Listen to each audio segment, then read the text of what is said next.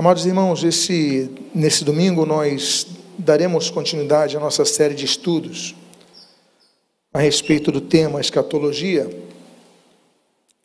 E nós começamos domingo passado a tratar de um assunto que vamos encerrar hoje, que fala a respeito dos três tipos de povos e a sua relação com as profecias. Se você não esteve no domingo passado aqui, não se preocupe. Por quê? Porque todas, todos esses estudos estão sendo gravados e estão disponíveis, tanto no YouTube como no Spotify. Os esboços estão disponíveis também em nossa página. Então você pode pegar o que você não pegou no último domingo e você pode estudar isso quanto à continuidade desses três tipos de povos. Mas nós vamos fazer aqui um breve resumo, um resumo muito rápido a respeito disso. E nós então mencionamos no domingo passado que a igreja é o corpo que surge da união de judeus e gentios, ou seja, não judeus, que se convertem a Cristo. Então, da mescla desses dois povos, pela fé em Cristo, surge a igreja. Nós falamos domingo passado, então, sobre os judeus, nós falamos o chamado dos judeus, nós chamamos sobre os gentios, o evangelho de gentios, e hoje vamos falar então da igreja. Então, nós vamos dar aqui essa breve síntese quanto ao que nós estudamos.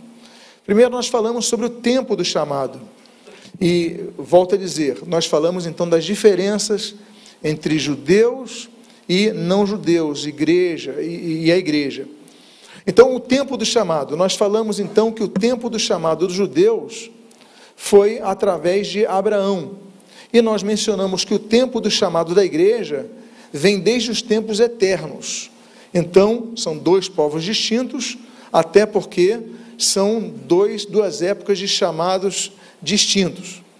O serviço sacerdotal do culto também são distintos, porque o povo judeu somente podem servir no culto os da linhagem levítica, os que fazem parte de uma das tribos de Israel. Somente os levitas podiam servir. Na igreja, não. Todos podem servir. Essa é outra distinção entre igreja e Israel. Terceira distinção que nós abordamos domingo passado, em relação ao público-alvo no arrebatamento. O público-alvo do arrebatamento não são os judeus, mas é a igreja. Os judeus, assim como todos aqueles que não entregaram a sua vida a Cristo, vão ficar e experimentar o período da grande tribulação. A igreja será poupada dela. Outra coisa que nós tratamos, outro assunto que nós tratamos, é sobre a extensão das profecias. Então, há profecias específicas para os judeus, há profecias específicas para os gentios e há profecias específicas para a igreja. Nós colocamos até esse gráfico quanto ao percentual das profecias. Então, nós temos 60% das profecias da Bíblia são destinadas ao povo judeu, 20% a indivíduos ou a gentios e 20% à igreja. Então, volto a dizer, são povos claramente distintos. Outro assunto que nós tratamos no domingo passado sobre, foi sobre a composição desses povos. A composição é, dos judeus, do povo judeu, é uma composição racial através da linhagem de Abraão. Ah, então, é, é algo que vem de sangue. A composição da igreja é feita através da fé, independentemente da raça que a pessoa possa ser, é, é, integrar, seja ela judia ou seja ela não judia, ou seja, gentia. E o local de herança, que nós também tratamos domingo passado, que falamos a respeito da herança, a herança das profecias de Israel é, apontam a terra prometida, a terra de Israel, aquela região que Israel está, é, que voltou a, a, ter seu direito e acesso a, a alguns anos atrás. Então, a herança é terrena. A herança da igreja é celestial. Então, essa é outra diferença que nós abordamos domingo passado em relação a Israel e a igreja. E, por fim, a questão da aceitação do Messias. O povo de Israel não aceita Jesus como Messias. E a igreja aceita Jesus como Messias. Lembrando a vocês que Messias é uma palavrinha hebraica, né, Machia, e Cristo é a mesma palavrinha em grego, que e as duas significam ungido. Ou seja, nós cremos que Jesus é o Cristo de Deus, nós cremos que Jesus é o ungido de Deus, por isso que nós o chamamos Jesus Cristo. Né? Então, alguns até associam como Cristo fosse o seu próprio nome, e não é. É um título, ou seja, Jesus ou Messias. Hoje nós vamos então falar sobre o surgimento desse terceiro povo que é a igreja. Pois bem, ah, durante o ministério terreno, Jesus começou a lançar sobre a sua pessoa e sua obra a estrutura da igreja. Mas cerca de nove meses antes de Jesus morrer, ou seja, podíamos até mencionar poeticamente um período de gestação antes de sua morte, Jesus ele fala a respeito, em cima da resposta de Pedro, tu és o Cristo, o Filho de Deus vivo, Jesus faz uma afirmação. E nessa afirmação ele diz o seguinte: sobre esta pedra edificarei a minha igreja. Então, até nove meses antes, no ministério de cerca de três anos do Senhor Jesus Cristo, Jesus ainda não tinha estabelecido a igreja. A igreja já era um projeto desde os tempos eternos, era um mistério que seria revelado na época, no período apostólico, mas ainda não tinha sido edificada, por isso que ele coloca em tempo futuro: né? edificarei a minha igreja, e as portas do inferno não prevalecerão sobre ela. O que, que faltava para a edificação da igreja? Faltava uma chave fundamental que fora profetizada muitas vezes na antiga aliança. Que chave é essa? Essa chave se chama o Espírito Santo. O derramamento do Espírito Santo era necessário para que a igreja fosse edificada. Já tinha o fundamento, Cristo, Jesus Cristo, mas faltava então o derramamento do Espírito Santo. E então, por isso, Jesus deu uma ordem aos seus discípulos, nos seus últimos momentos aqui na terra, antes de ser assunto aos céus. Diz o texto de Atos, capítulo 1, nos versículos 4 e 8, o seguinte: E comendo com eles, deu-lhes esta ordem: Não se afastem de Jerusalém, mas esperem a promessa do Pai, a qual vocês ouviram de mim. E no versículo 8 ele diz: Já então, naquele momento, naquele contexto da ascensão, diz: Mas vocês receberão poder ao descer sobre vocês o Espírito Santo, e serão minhas testemunhas tanto em Jerusalém como em toda a Judeia e Samaria e até os confins da terra. Então o texto diz que vocês receberão poder ao descer sobre vocês quem? O Espírito Santo. Então, o surgimento da igreja, isso é importante destacar, porque existem correntes, vamos falar já mais sobre isso logo daqui a pouco, que dizem que a igreja ela substituiu Israel. Não, não substituiu Israel. São dois povos diferentes, com promessas diferentes, com tantas questões que nós já abordamos aqui, que são distintas é, e que fazem distinção entre esses dois povos. Então a igreja vai surgir no período de Jesus, logo depois sua ascensão, quando o Espírito Santo fosse derramado na igreja. E aí então surge o terceiro povo. E esse terceiro povo, ele teria a missão de manter aquela ordem de Jesus sobre a evangelização de todos os povos, tanto judeus como de gentios. A Bíblia aponta também, então, nesse entendimento que nós estamos aqui é, construindo aos irmãos, que a igreja é um mistério que só foi revelado à humanidade na nova aliança. Era até então um mistério que estava oculto. Ao contrário de Israel, que surge através da descendência de Abraão, a igreja surge após a encarnação de Jesus Cristo e a consumação de sua obra. Mas até então, a sua existência era um mistério. Por isso que você vê muitas questões, nós vamos depois abordar, antes de eu ler esse texto, nós vamos depois abordar sobre a questão do reino de Deus. as duas, os dois aspectos do reino de Deus: o aspecto espiritual e o aspecto terreno. Porque muitos confundem quando leem e pensam que apenas o aspecto espiritual está ali ou apenas o aspecto terreno. São dois aspectos. Depende do contexto que a profecia, que o texto bíblico é lançado.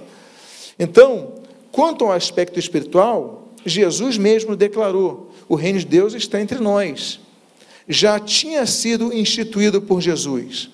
O reino terreno será instituído posteriormente, como havemos de tratar em estudo específico. Mas o fato é que esse mistério, muitas, muitos dos discípulos confundiam. Eles entendiam que o reino, Jesus veio implantar o reino físico naquela época, não, naquela época Jesus veio implantar o reino espiritual. Agora, Romanos capítulo 16, nos versículos 25 a 26, nós lemos: Ora, ao Deus que é poderoso para confirmar vocês, segundo o meu evangelho e a pregação de Jesus Cristo, conforme a revelação do mistério guardado em silêncio desde os tempos eternos. Olha só quanto tempo esse mistério foi mantido oculto. Vou repetir. Conforme a revelação do mistério guardado em silêncio desde os tempos eternos, e que agora tornou-se manifesto e foi dado a conhecer por meio das escrituras proféticas, segundo ah, o mandamento do Deus eterno para a obediência da fé entre todas as nações. Então, esse texto é muito significativo, porque nós falamos sobre as dispensações na história os períodos distintos que Deus vai trazendo a sua revelação gradual à humanidade. E nessa época de Jesus, por isso que não só a humanidade pelo menos é, os calendários mundiais definem antes de Cristo ou depois de Cristo, como alguns preferem, antes da Era Comum e depois da Era Comum, que aponta naturalmente a Cristo, ao nascimento de Cristo, por mais que você queira mudar a questão semântica da, da, da causa uh, da datação, mas o fato é que Cristo faz a mudança, Cristo muda tudo, por isso que nossas Bíblias são divididas entre Antigo Testamento e Novo Testamento tudo a partir de Cristo. Então o texto diz que essa revelação do mistério estava guardado desde os tempos eternos e que agora foi revelado naquele período. Então é importante nós entendermos, bom, então a igreja era um mistério. Naquela época não havia igreja antes de Jesus? Não, não havia igreja antes de Jesus. Havia judeus e havia gentios. Mas havia sim salvação pela fé, através da graça de Deus. Agora, o texto mistério muitas vezes nos confunde, por quê? Porque no português, mistério nos, nos aponta algo assim que parece ser inexplicável, incompreensível, então é algo misterioso, ninguém entende, ninguém sabe não. Mas no grego, a palavra inclusive é parecida, é mysterion. É, no grego, ela não dá esse sentido de algo incompreensível? A palavra mistério no grego, ela aponta algo já existente, mas que seria compreendido quando fosse revelado. Ou seja, já existe algo, ele só está oculto. É, o mistério é quando, por exemplo, você tem um, um presente numa caixa, a pessoa não sabe o que, que tem dentro da caixa. O presente já existe, já foi comprado, foi embrulhado, já está disponível ao, digamos, aniversariante, mas ele só vai entender quando ele abrir o embrulho. Esse embrulho, então, se me permite essa, essa exemplificação, ele foi aberto no período de Cristo. Então, foi compreendido no período de Cristo. O texto de Colossenses, capítulo 1, versículo 25, vai dizer então que mistério é esse. A Bíblia diz o seguinte: Da qual me tornei ministro de acordo com a dispensação da parte de Deus, que me foi confiada em favor de vocês para dar pleno cumprimento à palavra de Deus. O mistério, mais uma vez ele fala sobre isso. O mistério que esteve escondido durante séculos e gerações, mas que agora foi manifestado aos seus santos. A estes, Deus quis dar a conhecer a riqueza da glória deste mistério entre os gentios, que é Cristo em vocês, a esperança da glória. Então, este mistério revelado, revelado na época de Cristo foi o surgimento de um corpo, de um povo, que era composto não apenas dos judeus, como muitos dos judeus entendiam quanto à vinda do Messias e até hoje entendem. Mas o mistério que foi revelado foi de que surgiu um povo que era composto tanto de judeus como de gentios, que se uniam através da fé em Cristo num só corpo, que era a igreja. Então, o texto de Efésios, capítulo número 3, versículo 6, diz assim: O mistério é que os gentios são coerdeiros, membros do mesmo corpo e coparticipantes da promessa em Cristo Jesus por meio do Evangelho. Ou seja, aos judeus, Jesus fala: olha, o mistério foi revelado. O mistério é que Jesus chamou também, não só os judeus, mas também os gentios para a salvação. Estão unidos num só corpo, diz assim, são coerdeiros e membros do mesmo corpo. Então não há mais diferença na igreja entre judeus e gentios. Nós somos igreja, somos um terceiro povo. Agora, o fundamento desse, desse corpo, desse terceiro corpo que surge, desse terceiro povo que surge, o elo que une esse povo, a base que, que estabelece esse povo é Jesus Cristo, tão somente Ele. Cristo é a pedra desse povo que está sendo construído como um edifício, mas ela é chamada pedra angular. A pedra angular era a pedra que ficava na esquina, nem sempre é a pedra fundamental, muitos confundem pedra fundamental com a pedra angular. A pedra angular, ela ficava na esquina, a partir dela, então começavam as construções. Ela recebia a carga, eu não sou engenheiro, tampouco sou arquiteto, mas ah, ela recebia, então a carga inicial vai sendo baseada nela, o peso vai sendo distribuído posteriormente. Mas ela é o início da construção desse edifício. Por isso é que o apóstolo Pedro, ele vai dizer ali, em 1 Pedro capítulo 2, versículos 4 e 5. Chegando-se a ele a pedra que vive, rejeitada assim pelos homens, mas para com Deus eleita e preciosa, também vocês, como pedra que vivem, você está falando da igreja, são edificados casa espiritual para serem sacerdócios santos, a fim de oferecerem sacrifícios espirituais agradáveis a Deus por meio de Jesus Cristo.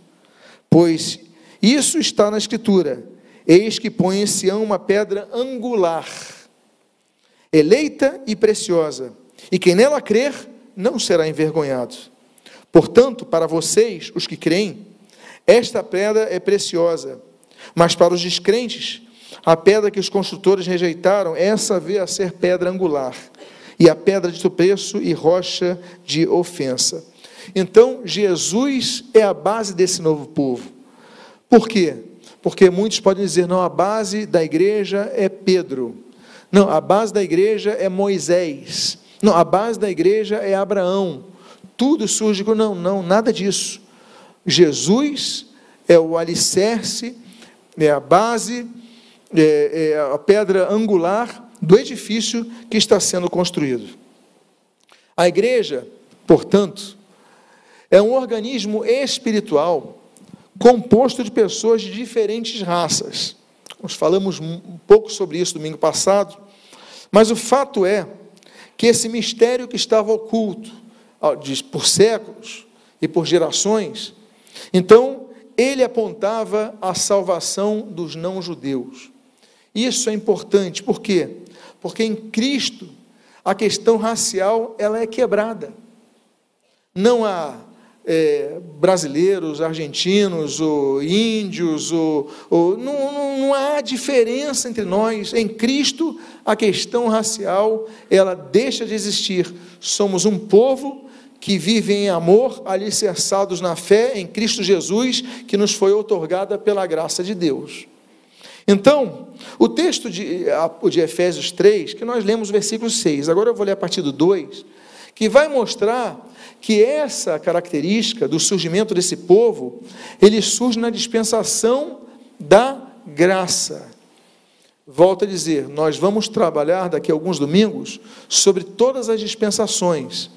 A dispensação da inocência, a dispensação da consciência, a dispensação do governo humano, a dispensação patriarcal, a dispensação da lei. É, vamos, vamos falar sobre todas as dispensações. A dispensação da graça é a dispensação, é o período de tempo, a época que estamos vivendo nos dias de hoje.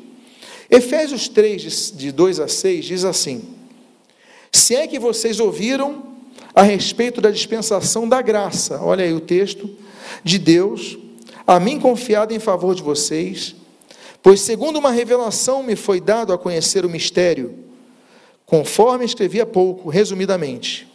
Ao lerem o que escrevi, poderão entender a minha compreensão do mistério de Cristo, o qual, em outras gerações, não foi dado a conhecer aos filhos dos homens, mas é, como agora foi revelado aos seus santos apóstolos e profetas pelo Espírito. Aí ele resume o que nós já lemos. Eu vou repetir esse texto, versículo 6.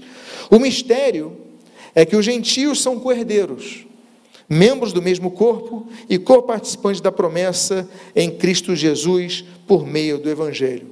Então, não existe essa questão maligna do racismo na igreja. Somos um corpo interracial, internacional, mas unidos e se tem uma cor que nos, que nos caracteriza, é a cor do sangue de Jesus.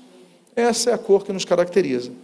A igreja, portanto, ela surge como um corpo espiritual que vai unir não apenas distintas raças, mas vai unir também distintos estratos sociais. A questão da estratificação social no corpo de Cristo, ela também é quebrada. Veja o que diz o texto, por exemplo, é, deixa eu voltar aqui, eu creio que avancei uma tela. O de Colossenses,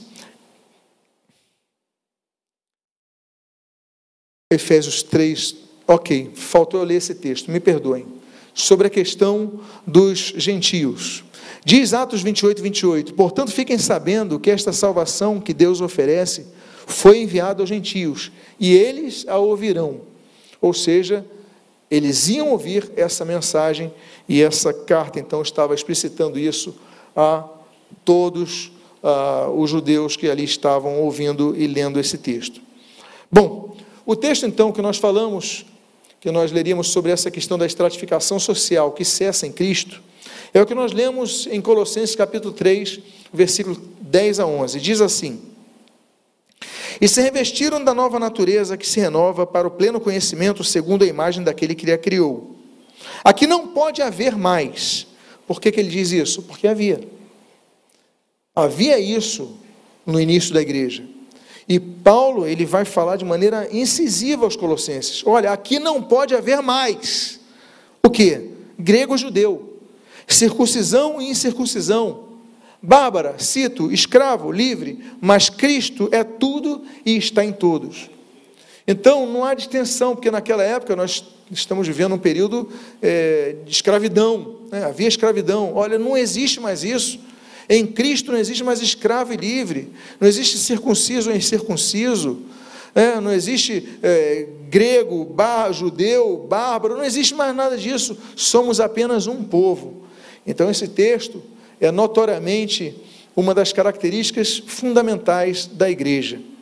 E esse novo povo, então, é denominado assim, então, esse novo povo chamado de corpo de Cristo. Diz o texto de 1 Coríntios capítulo 12, do versículo 12 e 13 o seguinte: Porque assim como o corpo é um e tem muitos membros, e todos os membros, mesmo sendo muitos, constituem um só corpo, assim também é com respeito a Cristo. Pois em um só Espírito nós fomos, todos nós fomos batizados em um só corpo, quer judeus, quer gregos, quer escravos, quer livres, e a todos nos foi dado beber de um só Espírito.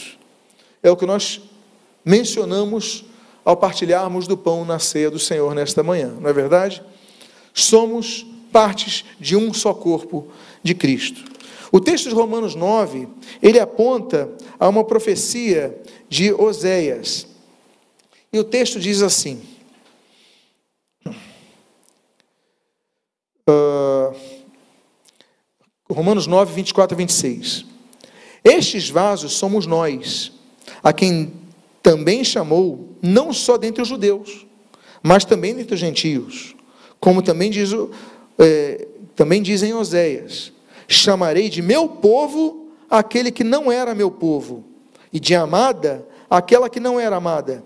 E no lugar em que lhes foi dito: Vocês não são meu povo, ali mesmo serão chamados filhos do Deus vivo. Ou seja, até Cristo, então nós tínhamos a denominação judeus e gentios, o povo de Deus e os gentios. Havia a salvação dos gentios pela fé? Claro que havia. Rabi é apenas um dos vários exemplos que nós podíamos citar, que está na genealogia de Jesus, e tantos outros exemplos. Agora, o fato é que coletivamente a distinção, o chamado, o propósito da instituição de Israel era que fosse o povo de Deus. E eles falharam. Eles quebraram a aliança. Por exemplo, não aceitaram o Messias, quebraram aliança várias vezes ao longo da história e receberam juízo por causa disso. Mas agora a igreja, então, ela vem como o povo de Deus. Então, Israel não salvo não é o povo de Deus. Israel, dentre os que forem salvos, são igreja, portanto, são povo de Deus. Os gentios que forem salvos são povo de Deus, sem distinção nenhuma. Agora, também se alguns dizem, e eu preciso declarar eh, de maneira muito clara a discordância a essa ideia, de que a igreja é o Israel de Deus. A igreja não é o Israel de Deus. Muitos confundem isso e vamos explicar isso agora. Em primeiro lugar, nós vimos, nós temos estudado que judeus e igreja, como nós falamos anteriormente, no domingo passado, como nós mencionamos já no estudo de hoje, são povos distintos. Só no livro de Atos, nós vemos, só mencionando o livro de Atos, pegando um bloco das Escrituras Sagradas, nós vemos uma clara distinção nas menções. Veja só esse gráfico. Só no livro de Atos, nós temos 20 menções de Israel e, 20, e 19 menções da igreja. São menções diferentes. Ele fala de Israel sempre mencionando a raça, ao povo de Israel. Ele fala da igreja mencionando esse corpo multiétnico. Então, só no livro de Atos nós vemos diferença, praticamente em metade das quase 40 é, menções. Quando é igreja, é igreja. Quando é Israel, é Israel. E não é tudo igreja mencionado uma vez como igreja e outra vez como Israel. Não, são menções distintas.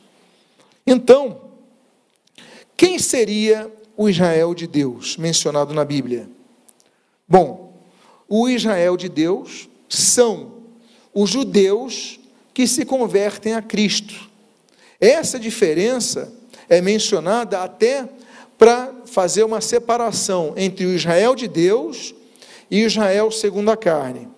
Vejamos, Gálatas capítulo 6, versículos 15 e 16, nós lemos o seguinte: Pois nem a circuncisão é coisa alguma, nem circuncisão, mas o ser nova criatura, aquilo que nós temos falado aqui, a igreja. E a todos os que andarem em conformidade com essa regra, paz e misericórdia sejam sobre eles e sobre o Israel de Deus. Então, dentre a igreja, então nós falamos de três povos: judeus, gentios e a amálgama desses dois, melhor dizendo, a junção desses dois, a interseção, a desses dois, a igreja. Dentro da igreja, os judeus que se converteram e que fazem parte da igreja, estes sim são chamados Israel de Deus. Então, os gentios que se convertem a Cristo não são o Israel de Deus. Essa menção, inclusive, eu falei já para vocês, a menção de Israel segundo a carne, como nós lemos em 1 Coríntios capítulo 10, versículos 17 e 18. Nós lemos assim: Porque nós, embora muitos, somos unicamente um pão, que nós falamos há pouco, um só corpo, porque todos participamos do único pão. Considerem Israel segundo a carne. Não é verdade que aqueles que se alimentam dos sacrifícios são participantes do altar? Então ele fala dessa maneira clara da igreja e de Israel segundo a carne. São povos diferentes. É importante nós compreendermos isso, por quê? Porque existe uma teologia que vai ser desenvolvida só em Agostinho, né, final do século IV, século V.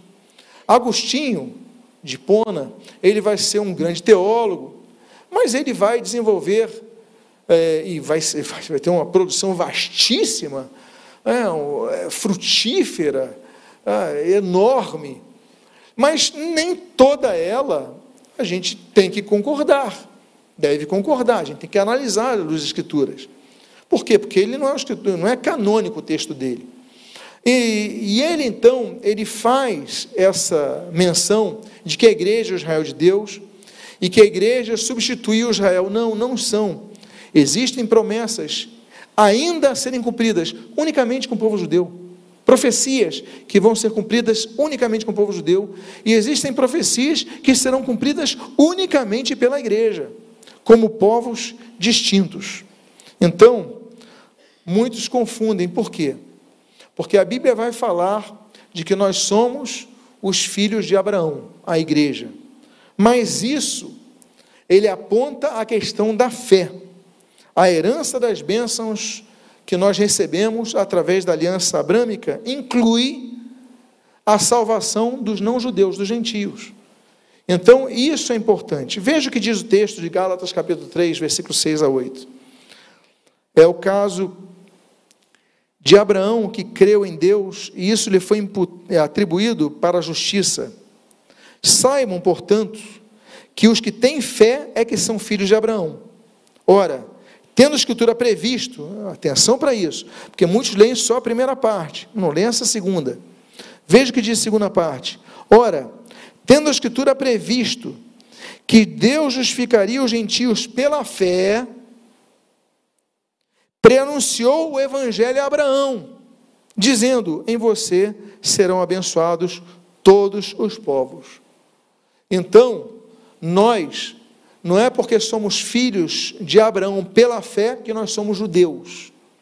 Os judeus são judeus, gentios são gentios, mas a igreja acaba essa questão toda e nós somos igreja de Cristo. Agora, somos filhos de Abraão pela fé? Somos. Somos judeus? Não, não somos. Quer dizer, alguns são, outros não são. A Bíblia diz em Romanos capítulo 15, versículo 27, na sua segunda parte, o seguinte: os gentios têm sido participantes dos valores espirituais dos judeus. Então, muito do que a igreja tem, ela deve ao que Deus já revelara aos judeus. Muitas das promessas dos judeus, lembram-se que nós estudamos sobre as profecias de múltipla referência? Nós então analisamos, estudamos, arrazoamos, é, compartilhamos a respeito de profecias que são atribuídas a mais de um destinatário, como várias das profecias, como a própria nova aliança, que tem profecias que se atribuem aos judeus, tem profecias que se atribuem à igreja. Vamos estudar posteriormente sobre isso. Então, o texto então é claro: os gentios têm sido participantes dos valores espirituais dos judeus. Então, esse termo Israel de Deus ele aponta os judeus convertidos como ramos naturais enxertados na oliveira. O texto de Romanos, capítulo 11, versículos 21, 23 e 24 diz assim: Porque se Deus não poupou os ramos naturais, também não poupará você. Continua no 23. Eles também, se não permanecerem na incredulidade, serão enxertados, pois Deus é poderoso para os enxertar de novo. Pois, se você foi cortado daquela que por natureza era oliveira brava, era uma oliveira brava, e contra a natureza foi enxertado numa oliveira boa, quanto mais esses, que são ramos naturais, serão enxertados na sua própria oliveira. Ou seja, então, a partir do momento que Israel, a partir do momento que a igreja surge, a igreja é manifestada, a igreja é revelada, a igreja é edificada, então, esses ramos, os judeus, eles são enxertados na oliveira, que é Cristo. assim como os gentios. E, por fim, todas as 73 vezes que Israel é mencionado no Novo Testamento, se faz o apontamento ao povo étnico dos judeus, distintos da igreja, como nós podemos ver é, nas, na, nas páginas do Novo Testamento. Então, volto a dizer, todas as manifestações dos pactos divinos e as consequentes profecias apontam a um ou mais desses três tipos de povos, que são judeus, gentios e a igreja. E a última parte do estudo de hoje, nós então vamos ver os cinco períodos do relacionamento entre esses três povos. Como esses três povos interagiram? Será que eles sempre interagiram? Não. Será que eles sempre existiram? Não. Então, existem cinco períodos na história: passada, presente e futura, que nós podemos ver o relacionamento entre eles. O primeiro período da história é no passado, quando havia apenas um povo, e o povo que existia eram os gentios. No primeiro período da história não havia judeus, e no período, primeiro período da história não havia igreja. Volto a dizer, igreja é edificada na época de Cristo. Os judeus, ele surge a partir de Abraão. E antes de Abraão? Uma vez eu ouvi alguém dizer assim: não, porque Adão falava hebraico. Eu falei, mas o hebraico não existia na época. Nós não podemos saber que idioma falava Abraão, a Bíblia não especifica. Mas não existia hebraico, não existia povo judeu. Ah, mas é, é, é, Caim, Abel eram judeus. Não eram judeus, não existia judeu. Eram todos gentios. Então, o primeiro período da história que vai de Adão a Abraão, é um período que só existe um povo, que são os gentios. Tanto é que havia uma etnia só, que é interessante vermos que ah, Jesus vai usar o termo para gentios no grego, que nós no português vamos identificar. Olha só o que Jesus fala. Eu vou ler aí para você entender a, a, o som, a, como vai, vai surgir esse termo grego aí. O texto de Mateus 18, 16 diz assim: E, se ele não os atender, diz-o à igreja, e, se recusar ouvir também a igreja, considera-o como gentios. O texto ali diz etnikos, diz aos gentios e é, considera como gentio e publicano, ou seja, considera como etnikos, etnia. Então, o primeiro povo era o gentio, ou o etnikos, que existiu na terra. Então, eu volto a dizer, a abrangência histórica, ela vai de, Abraão a Abraão, de Adão a Abraão, e a sua duração é de cerca de dois mil anos aproximados. Aí nós temos um gráfico, então, que já vai apontar os cinco períodos do relacionamento. Então, de Adão a Abraão, temos aqui apenas um povo, os gentios. Pois bem, o segundo período também já ocorreu. E naquele segundo período, após Abraão, passam a existir dois povos: os gentios e o novo povo que surge ali, que são os judeus. Então Deus estabelece uma aliança e começa a diferenciar nessa aliança com Abraão é, termos, obrigações e promessas distintas entre aquele povo que surgia em Abraão e os demais povos que faziam parte dos gentios. Então, nós temos ali, por exemplo, o texto de Gênesis capítulo 12, no versículo de número 1 ao início do 2. Diz assim: O Senhor disse a Abraão: Saia da, da sua terra, da sua parentela e da casa do seu pai, e vá para a terra que eu lhe mostrarei. Farei de você uma grande nação então, essa já é uma promessa. Ó, vou fazer de você uma grande nação, vão ter promessas específicas, vão ter, é, enfim, vários é, estatutos específicos. Enfim, e a abrangência histórica, então, desse segundo período de relacionamento entre os povos, vai de Abraão até o Senhor Jesus Cristo. E também dura cerca de dois mil anos.